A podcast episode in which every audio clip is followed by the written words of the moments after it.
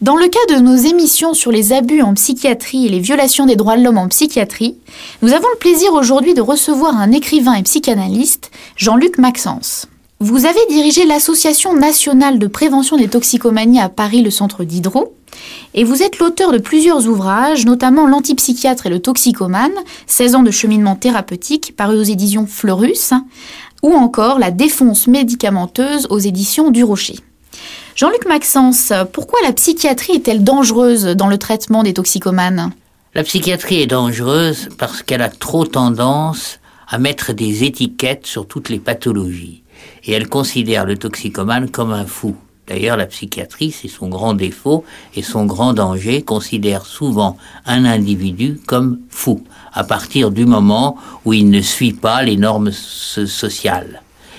Donc en toxicomanie, le toxicomane est un n'est pas un malade psychiatrique, le toxicomane est un malade des liens, des liens sociaux. Mhm. Donc la psychiatrie qui a tendance trop à utiliser à la fois les médicaments, à la fois les nosologies, la nosologie c'est les étiquettes. Vous êtes névrosé, vous êtes psychopathe, vous êtes schizophrène, donc je vous enferme. Voilà un peu le langage du psychiatre qui ne fait pas bien son métier. En toxicomanie, ce n'est pas du tout comme ça qu'on peut s'occuper des addictions, de ce qu'on appelle les problèmes d'addiction. Donc la psychiatrie peut être et souvent dangereuse. Elle se base sur ses propres, méthodes, sa propre méthodologie, mais elle a tendance à ramener à son propre savoir toute personne qui n'a pas un comportement cadencé par rapport à la société, qui ne marche pas droit, si vous voulez. Tous les poètes, tous les, les, chercheurs d'ailleurs, j'allais dire tous les trouveurs, ceux qui trouvent quelque chose, sont à un certain moment taxés par la psychiatrie de fous. C'est ça le danger de la psychiatrie, c'est de ramener à un savoir très jeune, la psychiatrie n'a que 150 ans d'existence, c'est une science une science, je dis bien une science médicale toute neuve, qui se remet très peu en question. C'est ce que je lui reproche, et je ne suis pas seul. Je me situe à ce niveau-là comme un de ceux qui en France ont repris les idées d'antipsychiatres historiques, comme Ronald Ling, comme David Cooper, voire comme Thomas Sachs au début, autour des années 50-60, qui disait quoi? Qui disait en gros, la psychiatrie exagère, la psychiatrie veut ramener à peu près tout le monde qui ne marche pas droit en asile psychiatrique. Comment faire pour que vous, me paraissez une très bonne personne, une personne qui m'interrogeait naturellement? Comment faire pour, si j'étais psychiatre, c'est très simple. Soit je dirais que vous êtes névrosé un peu trop, soit je dirais que vous êtes schizophrène, soit je dirais que vous êtes psychotique.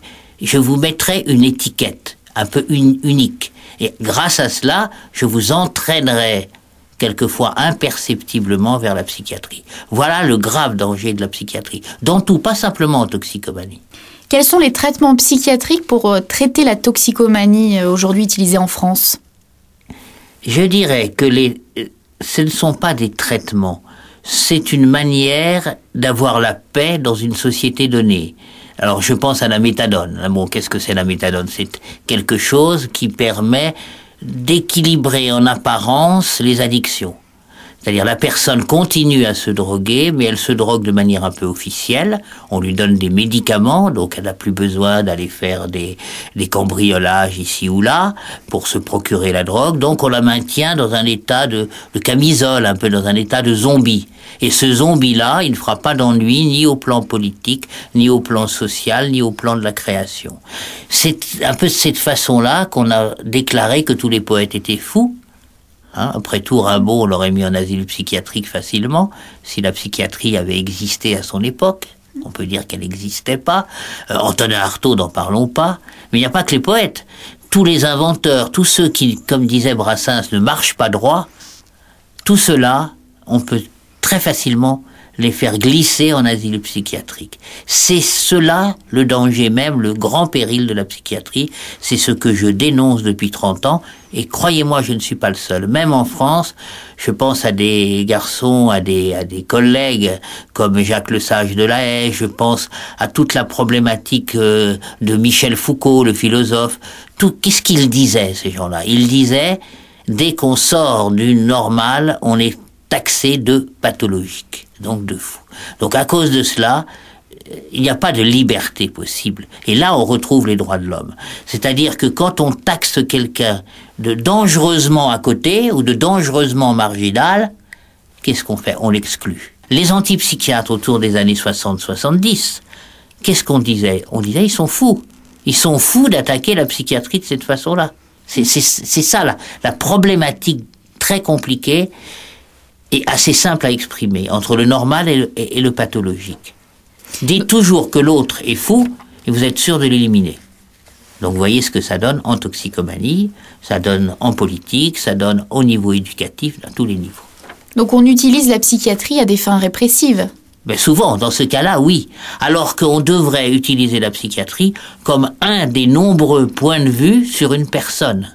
Un des éclairages possibles, mais pas le seul éclairage possible. Dès qu'on vous dit le c'est le seul éclairage possible, vous devenez coercitif, indéniablement, et dangereux d'ailleurs. Et les plus dangereux, c'est pas les fous, c'est ceux qui soignent les fous dans ces cas-là. Et donc vous disiez tout à l'heure euh, que la psychiatrie euh, traite les toxicomanes avec de la méthadone, donc une drogue, euh, une drogue, un substitut. Est-ce que c'est une solution selon vous? Selon moi, ça n'est pas du tout une solution et ça, ça reste une non-solution. C'est plutôt une lâcheté sociale. Alors, évidemment, les partisans de la méthadone en une seconde vous diront au moins ça les tient. Ça, il y a un côté, un côté flic, un côté prisonnier. Ils sont prisonniers puisqu'ils ont besoin d'aller chercher leur dose tout, de manière régulière, etc. Mais en fait, qu'est-ce que c'est que guérir, entre guillemets, une personne? C'est la remettre dans une vie de sociabilité. Or, ce n'est pas en droguant quelqu'un, même de manière officielle, là on peut penser au meilleur des mondes, à, Huxley, à plein de gens comme ça, qu'est-ce qu'on fait? On les guérit pas, au contraire. On, les tient, on les tient comme en laisse, comme des chiens en laisse. C'est pas ça pour moi guérir. Justement, le mouvement d'antipsychiatrie, c'est le contraire. C'est donner accéder afin que l'autre accède à une liberté, une liberté individuelle et une liberté de chemin. Une personne, c'est quelqu'un qui fait un chemin et qui se rapproche peu à peu de ce qu'il est vraiment. Hein, c'est la phrase de Goethe, adviens ce que tu es. Pour advenir ce que vous êtes, euh, vous qui m'interrogez, ça sert à rien de vous donner des médicaments, ça sert à rien de vous enfermer.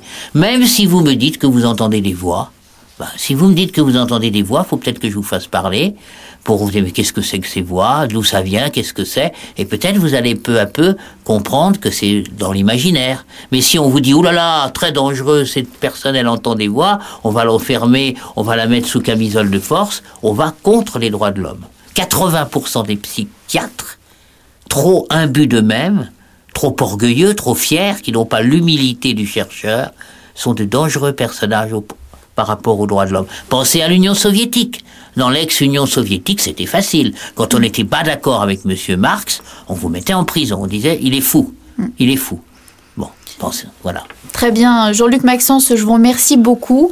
Euh, je rappelle que Jean-Luc Maxence est l'auteur de nombreux ouvrages sur la toxicomanie et l'auteur du livre L'antipsychiatre et le toxicomane, 16 ans de cheminement thérapeutique paru aux éditions Fleurus. Donc pour plus d'informations sur ce sujet, vous pouvez contacter la Commission des citoyens pour les droits de l'homme au 01 40 01 09 70 ou en écrivant à la boîte postale 10 076 75 561 Paris CEDEX 12. Vous pouvez également vous rendre sur notre site internet www.ccdh.fr.